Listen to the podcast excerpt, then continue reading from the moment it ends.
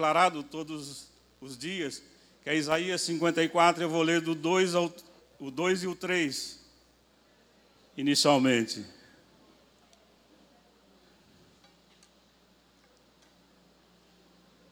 Alarga o espaço da tua tenda, estendas o todo da tua habitação, e não impeças, alongue as tuas cordas e firma bem as tuas estacas. O 3. Porque transbordarás para a direita e para a esquerda, e a tua posteridade possuirá as nações e fará com que se povoem as cidades assoladas. Esse texto ele fala da direção que Deus deu para os nossos apóstolos para o ano de 2023, que é a expansão. E eu queria dizer para você que nesta noite eu trago uma palavra para você e eu faço uma pergunta para você. O que nós temos transbordado? Alguma coisa nós vamos transbordar. Para nós avançarmos, nós temos que entender aquilo que nós estamos transbordando. Nós estamos transbordando o amor de Cristo, nós estamos evoluindo, nós estamos buscando aquilo que é espiritual para a nossa vida. Eu tenho estudado duas coisas, eu tenho estudado ultimamente, que é o, o avanço da igreja brasileira e a graça de Deus, que eu já preguei aqui.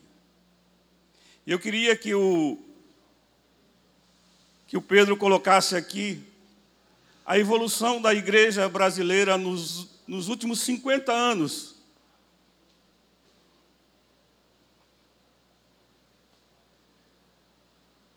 Aqui nós estamos vendo a evolução da igreja brasileira nos últimos 50 anos. Em 1980 nós éramos 6,6% da população. Em 1991, nós éramos 9%. Em 2000, nós éramos 15,4%. Em 2010, nós éramos 22,2%. E 2020 ele está estimado por causa que o censo ainda não fechou os números por causa da pandemia. Mas estima-se que o Brasil tenha de 60 a 70, de 60 a 80 milhões de evangélicos declarados. E eu quero perguntar para mim e para você, aonde nós temos avançado? Aonde nós temos avançado? O meu primeiro contato com o Evangelho foi em 1968. Antes dessa. Eu estava no colégio, no primeiro colegial.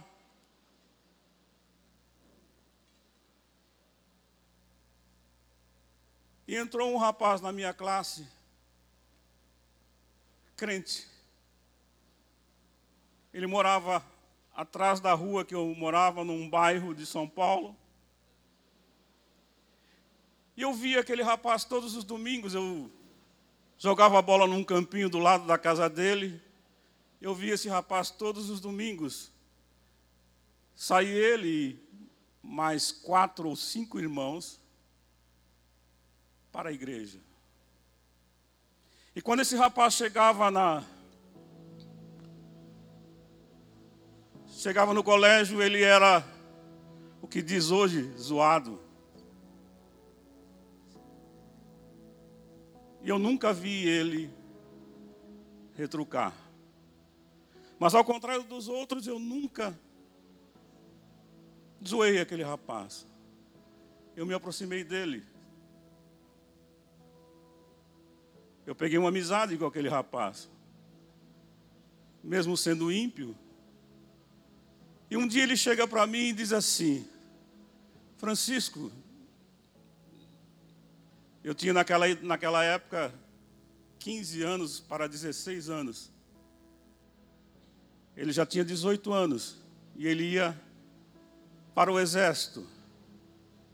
Ele disse: Francisco, eu trabalho numa empresa e eu vou precisar de alguém que fique no meu lugar. Eu falei, eu não estou fazendo nada, né? E fui. Fiz entrevista. E nessa empresa eu fiquei 23 anos. A bênção de Deus enriquece não acrescenta dores. E eu vou lhe dizer para você que eu venho de uma época onde ser crente, ser crente, é ser diferente. Aquele rapaz era diferente. Aquele rapaz era diferente. Mas o que tem acontecido hoje?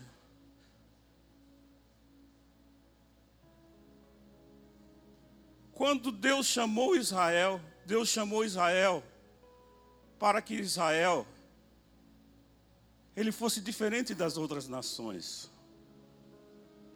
Deus queria que Israel ele, ele contagiasse a outras nações, mas ao contrário, Israel se contaminou com as outras nações.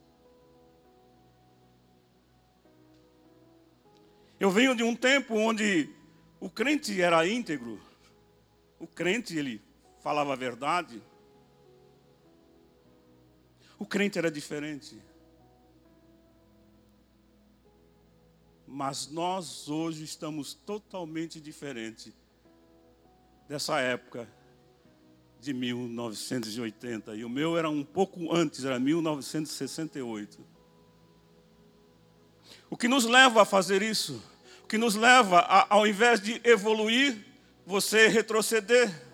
Nós vivemos uma das maiores crises morais hoje na nossa nação, e isso inclui a igreja. Essa igreja que hoje está dizendo que o censo diz que nós temos 30%, ela não contamina a nossa geração, ela está se adequando a essa geração.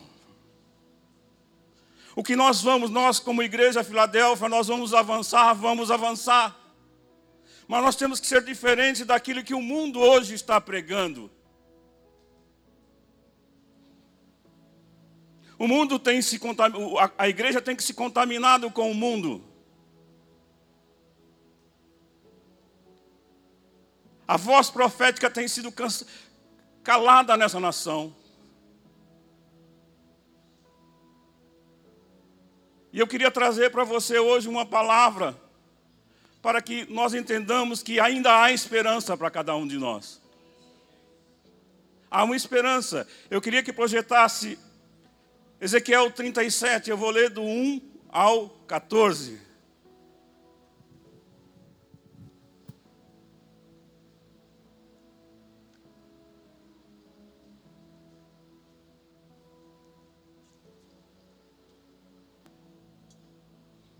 E diz assim na minha versão: E veio sobre mim a mão do Senhor, e ele me levou no espírito do Senhor e me pôs no meio de um vale que estava cheio de ossos. E ele me fez andar ao redor deles e vi, eu vi que eram muito numerosos sobre a face da, do vale, e eram sequíssimos. E ele me perguntou, filho do homem, poderão viver esses ossos? Eu disse, Senhor, tu o sabes. Então ele me disse, profetiza sobre esses ossos, e dize, ossos secos, ouvi a palavra do Senhor. Assim diz o Senhor Deus a esses ossos: Farei entrar em vós o espírito e vivereis, e porei nervos sobre vós, farei crescer carne sobre vós, e vos estenderei sobre pele, porei em vós o espírito e vivereis. Então sabereis que eu sou o Senhor, porquanto, portanto, profetizei como se me deu ordem. Enquanto eu profetizava, houve um ruído um barulho, e os ossos se ajuntaram, cada osso ao seu osso. Olhei e vieram nervos sobre eles, e cresceu a carne, estendeu a pele sobre eles, mas não havia neles o espírito. Então ele me disse: profetiza ao espírito, profetiza ao filho do homem. E diz ao espírito: assim diz o Senhor Deus: vem aos quatro, quantos, aos quatro ventos, ó espírito, assopra sobre esse, esses mortos para que eles vivam. Profetizei como me ordenara. Então o Espírito entrou neles e viveram, e puseram em pé um exército grande em extremo. Então ele me disse: Filho do homem, esses ossos são toda a casa de Israel.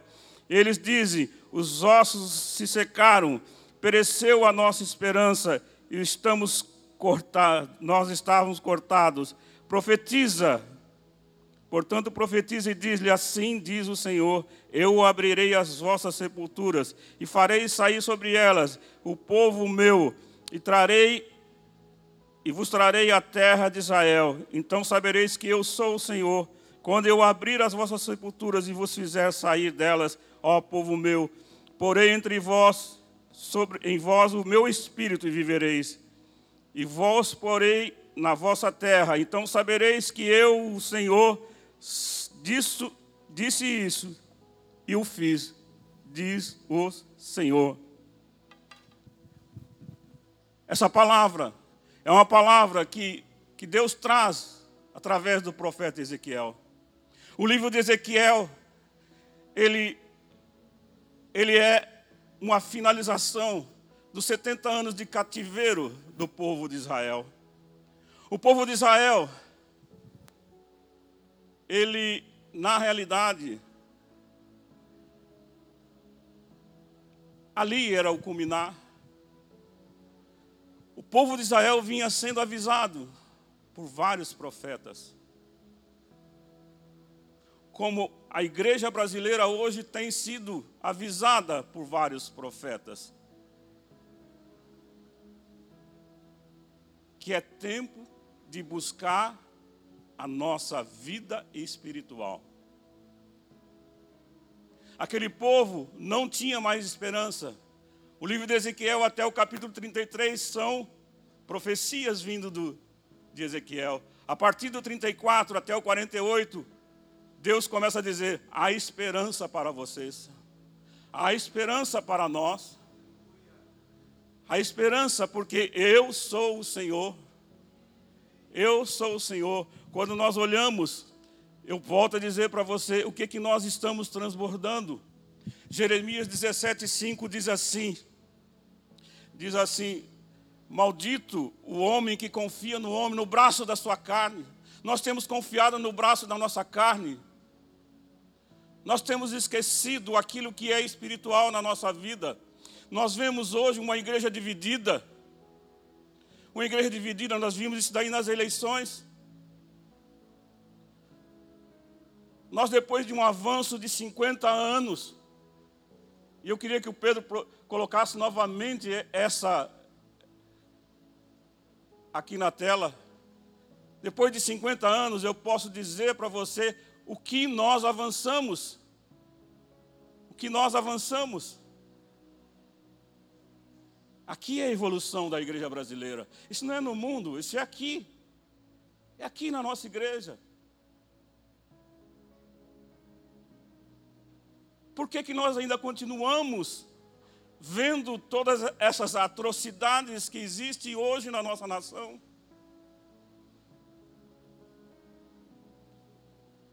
Alianças erradas da igreja. A igreja tem feito alianças erradas, como o povo de Israel também fazia.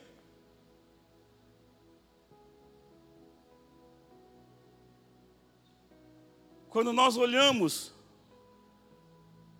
para essa igreja hoje, dividida, que é capaz de apoiar quem,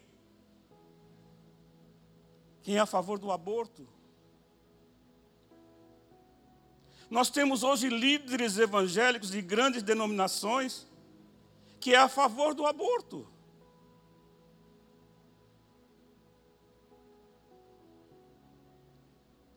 Nós temos hoje líder evangélico dizendo que nós temos que reescrever a Bíblia. Para onde nós iremos? Nós temos que falar como como Pedro falou, para onde iremos se não for contigo? Nós estamos numa encruzilhada, mas eu quero dizer para você que os grandes avivamentos eles foram em tempo de profunda sequidão espiritual. Apatia religiosa, abandono da fé, o milagre de uma restauração de uma nação, de uma igreja, como somos nós, a igreja brasileira, não é obra humana, é iniciativa de Deus. Deus tem iniciativa. A nação de Israel não podia se levantar pelo seu próprio esforço. Eles eram como um vale de ossos secos. Não havia vida neles. É Deus quem age na igreja. Não se esqueça disso nunca. É Deus que age na igreja. É Deus que restaura. É dele que vem a nossa libertação.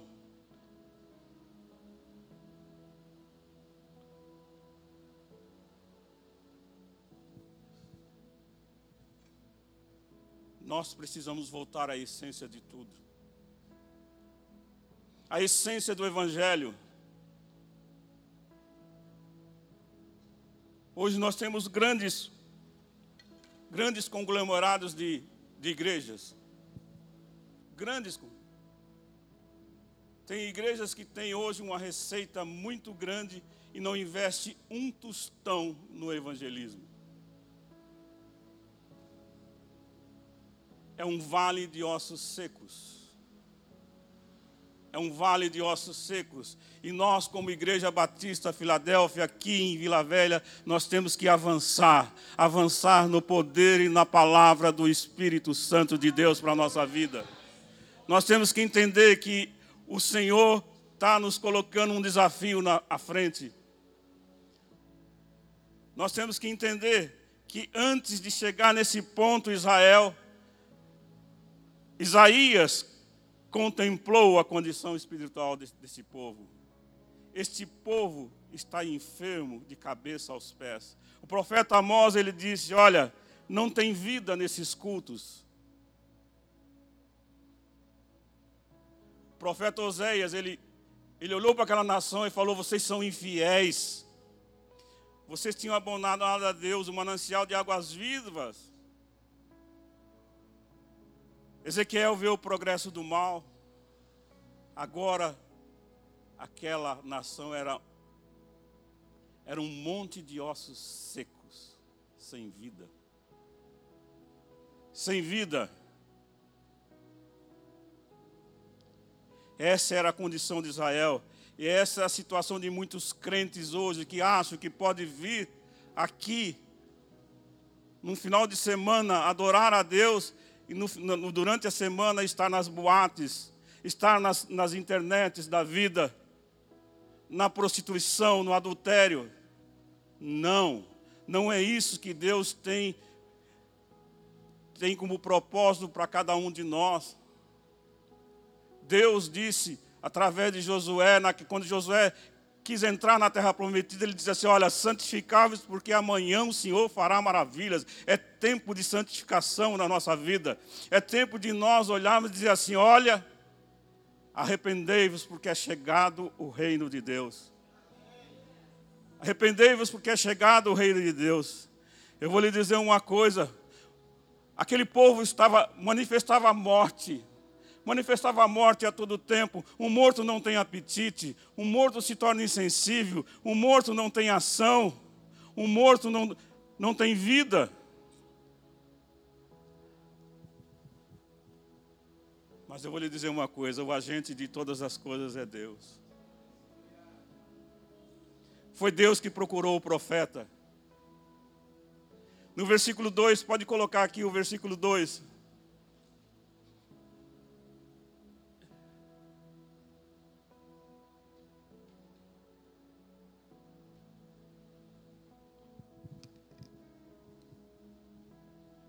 Ezequiel 37. O versículo 2 diz assim: Ele me fez andar ao redor deles, e eu vi que eram muito numerosos sobre a face do vale, estavam sequíssimos. Quem fez o profeta andar foi Deus. O agente de todas as coisas de uma restauração é Deus, não é humano. O versículo 3, ele, quem faz a pergunta para o, o profeta. Quem faz a pergunta para o profeta é Deus. O profeta, Deus diz assim: Ele me perguntou, filho do homem, poderão viver esses ossos? E eu disse, Senhor, tu sabes. Ezequiel teve a percepção correta, dizendo assim: Eu não sou o agente de tudo isso. Quem é o agente de, de restauração desses ossos é o Senhor. É Deus que manda profetizar. Ele diz: profetiza no versículo 4. Nada vai acontecer nessa nação e nem nas nossas vidas se não for através do Espírito Santo de Deus. Zacarias 4:6 diz que não é nem por força, nem por violência, mas é pelo meu espírito, diz o Senhor. Sem o espírito nem eu nem você seremos nada. Nós não seremos nada.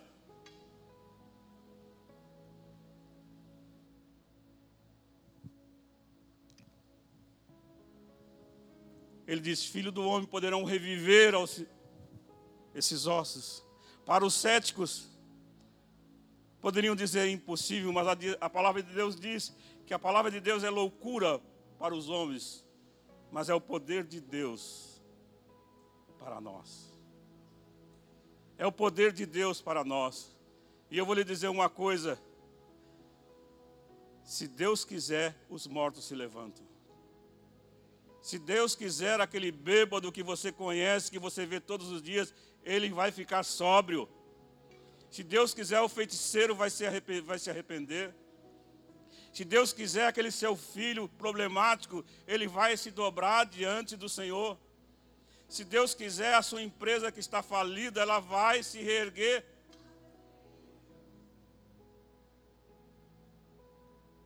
Nós temos que dizer hoje que é possível. O Senhor sabe de todas as coisas. Se Deus quiser, Ele pode inflamar essa igreja e qualquer igreja hoje. O instrumento de restauração, ele começa em primeiro lugar com a palavra de Deus. Ezequiel 37, 7 diz assim: Então profetizei segundo me for ordenado. Deus tem uma palavra de comando na sua vida. Deus quer que nós tenhamos uma palavra de comando na nossa vida. Deus quer que nós tenhamos uma palavra de comando. Nós estamos acuados. A voz profética tem sido calada por Jezabel. Jezabel é que é que é aquela que que tenta destruir os profetas. Muitos profetas hoje têm sido acuados. Você é profeta de Deus na sua casa. Você não tem abrido a sua boca. Você não tem colocado a sua boca no pó. Você não tem colocado a sua boca para uso de Deus, para profetizar sobre a sua casa. Nós estamos com medo de profetizar, mas Deus falou assim: olha, profetiza. Deus falou para Ezequiel: profetiza, Ezequiel Fala esses ossos, fala esses ossos. E nós estamos acuados porque nós estamos correndo da palavra profética.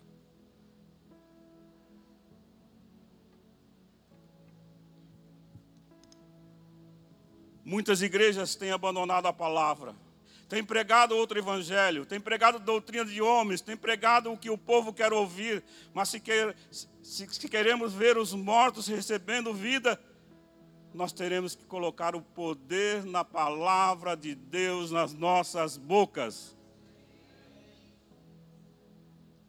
Profetiza. Segundo lugar, clame pelo derramar do Espírito Santo na nossa vida. Ezequiel 37, 9 diz assim: Então ele me disse: profetiza ao Espírito, profetiza ao Filho do Homem, diz: Assim diz o Senhor Deus: vem dos quatro ventos, ó Espírito, e assopra sobre esses mortos para que vivam. O Espírito Santo tem sido colocado numa caixinha. O Espírito Santo tem sido colocado em segundo plano. Nós temos medo Enquanto os feiticeiros hoje fazem o que querem, vão às televisões, nós temos medo. Nós temos medo.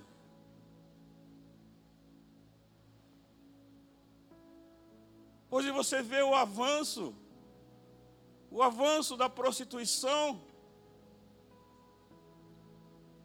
Nós, nós queremos ser politicamente corretos. Não existe meio termo na palavra de Deus. É sim, sim. Não, não. O que proceder é palavra maligna. Nós temos que entender que Deus tem uma, um propósito na nossa vida. Ele não vai mudar o propósito na nossa vida. Como diz o apóstolo, o apóstolo aqui, você, não é você que quebra o princípio, é o princípio que te quebra. É o princípio que te quebra.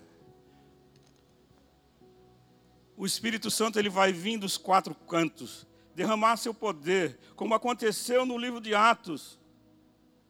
Aqueles indoutos, aqueles pescadores, eles se, tornaram sábios, letrados, depois de cheios do Espírito Santo de Deus. O versículo 5 diz: quando o Espírito entra nesses ossos é que ele recebe vida. O versículo 9 ele diz: Espírito Santo vem e assopra sobre esses ossos secos. Eles recebem vida. O versículo 10 diz que entrou o Espírito e eles se levantaram como um exército. Precisamos do, do sopro do Espírito Santo na nossa vida. Jó, no auge da sua crise, ele disse: Se há esperança para a árvore, há esperança para mim. Há esperança para mim. Jó pode dizer, no auge da sua crise, ele pode dizer: Eu sei, eu sei que eu tenho um redentor e que ele vive, e que ele vai se manifestar na minha vida. O que você tem profetizado na sua vida, o que você tem colocado diante de Deus, aquilo que você quer ver realizar na sua vida. Sabe qual é o maior trunfo de Satanás na nossa vida? É isso aqui, ó. O dia que ele conseguir nos amordaçar, ele conseguiu o intento dele. Deus criou o mundo pela palavra. Para ser salvo, você precisa da palavra, Romanos 10, 8, 9 e 10. Para você expulsar um demônio, você só expulsa através da palavra no nome de Jesus. E porque você e eu não temos usado a palavra naquilo que Deus tem nos conduzido? A palavra profética tem sido calada nas nossas vidas.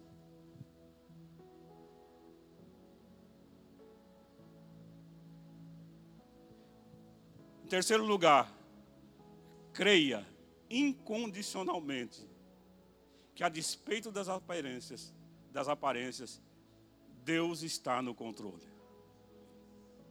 Deus está no controle. Apesar, você pode dizer assim, não tem jeito.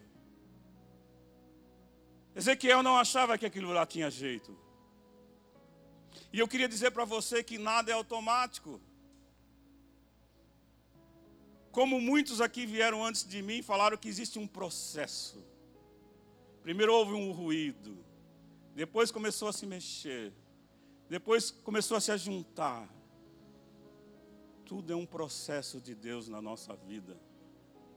Nós temos que entender que o Senhor é real na nossa vida. Houve um ajuntamento. Os ossos passaram a viver, saíram da sepultura o Senhor é Deus sobre nossas vidas. O vale dos nossos dos ossos secos. Deus convida o profeta a dizer assim: Olha, vocês precisam se voltar para a palavra de Deus. Vocês precisam se voltar para o Espírito Santo. Vocês pecaram, mas eu tenho um, eu tenho um plano para aqueles que saíram do plano. Se você olhar dos, do, do, do 34 até o 48, você vai ver um processo de restauração do povo de Israel. O que nós estamos esperando hoje? O que nós estamos esperando hoje? Em 50 anos, nós passamos de 6,6%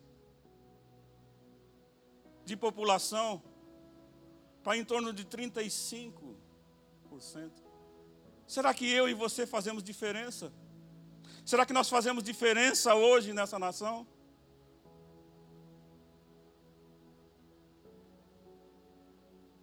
Se nós somos hoje 60 milhões de brasileiros, 140 milhões estão indo para o inferno. Será que você tem olhado para o seu pai, para a sua mãe, para o seu filho? Você tem olhado para os seus parentes? Ou você simplesmente vai a um final de ano simplesmente para comer, beber?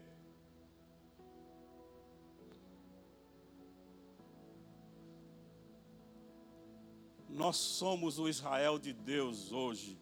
Deus escolheu Israel para Israel fazer a diferença entre os povos ao redor dele. E ao contrário, Israel se contaminou com aqueles povos. Não se contamine com aquilo que não vem do Senhor, daquilo que Deus tem para nossas vidas. É tempo de nós entendermos que o Senhor, Ele está no controle de tudo, está no controle de tudo, mas Ele quer que você faça parte desse processo. É tempo de nós voltarmos àquilo que é santo.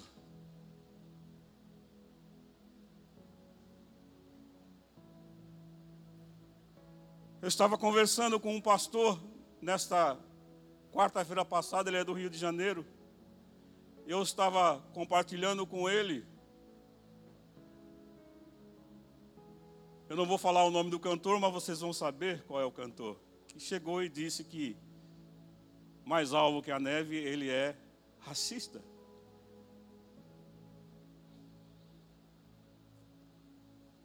Esse pastor vive no Rio de Janeiro há, há muitos anos. Ele disse para mim: Eu conheço essa pessoa desde criança. Sempre foi assim. Nunca mudou. Nunca mudou se prostituía com as meninas da igreja, hoje está no seu quinto casamento. Não mudou.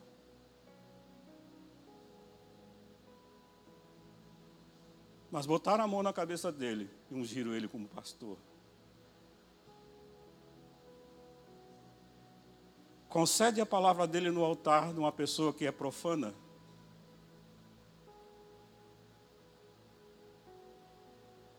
Cuidado. As aparências enganam, não é porque a pessoa tem uma boa voz.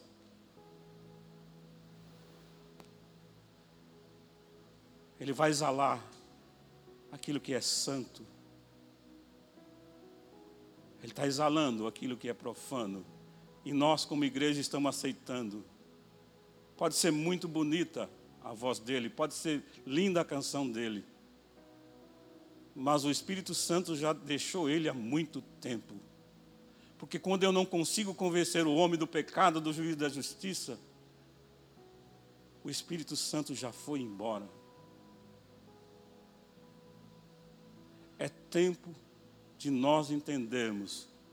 E eu queria perguntar para você nessa qual é o seu vale? Qual o seu vale que nessa noite você vai profetizar e vai dizer: ossos secos vão reviver. É a sua empresa? É o seu trabalho? É a sua família? Ossos secos vão reviver. É tempo de profetizar. É tempo de nós adorarmos e profetizarmos diante do Senhor, sabendo que Ele é fiel e justo para cumprir as suas promessas. Vale dos ossos secos pode, pode representar as lutas que trouxeram derrotas, fracassos do passado. Mas também Deus diz assim: profetiza, profetiza. E lá no versículo 6, no versículo 14, ele, e vocês vão saber que eu sou Deus. Que eu sou Deus Talvez os vales dos ossos secos hoje seja, você esteja morto espiritualmente. A sua vida profissional, a sua vida familiar, a sua vida com seus filhos. Mas Deus nos leva hoje a dizer para você: profetiza. Profetiza, ó filho do homem. Eu queria que você se levantasse.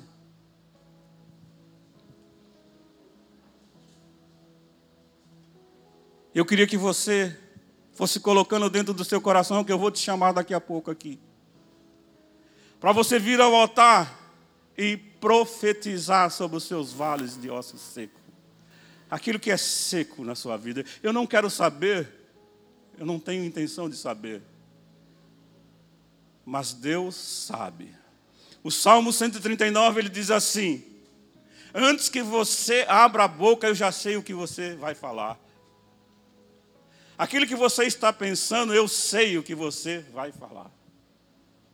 Não se esconda diante de Deus. Não existe maneira de nós nos escondermos diante de Deus. A Bíblia diz que aquele que confessa e deixa alcançará misericórdia. Errar, todos nós erramos. Muitas vezes nós estamos passando por esse vale, como aquele povo de Israel, mas existe esperança para nós. Eu posso falar como Jó disse: se há esperança para a árvore, ao som das águas, vai reviver essa árvore. Se há esperança para a árvore, há esperança para mim. Quem era Francisco em 1968? Eu conheci a palavra em 1968 e vinha a conhecer verdadeiramente o Deus em 1990 aproximadamente. Deus não me deu uma oportunidade, Ele me deu várias oportunidades. Deus não é um Deus de uma oportunidade, Deus é Deus de muitas oportunidades. Igreja Batista Filadélfia de Vila Velha, nós vamos avançar, mas nós temos que avançar da forma correta, pela palavra e pelo poder do Espírito Santo de Deus nas nossas vidas. Não mais como o mundo está aí não mais como o mundo nos aperta, mas a certeza que Deus diz: vocês vão saber quem eu sou. E Ele diz nessa noite: profetiza ao Filho do Homem. Pedro,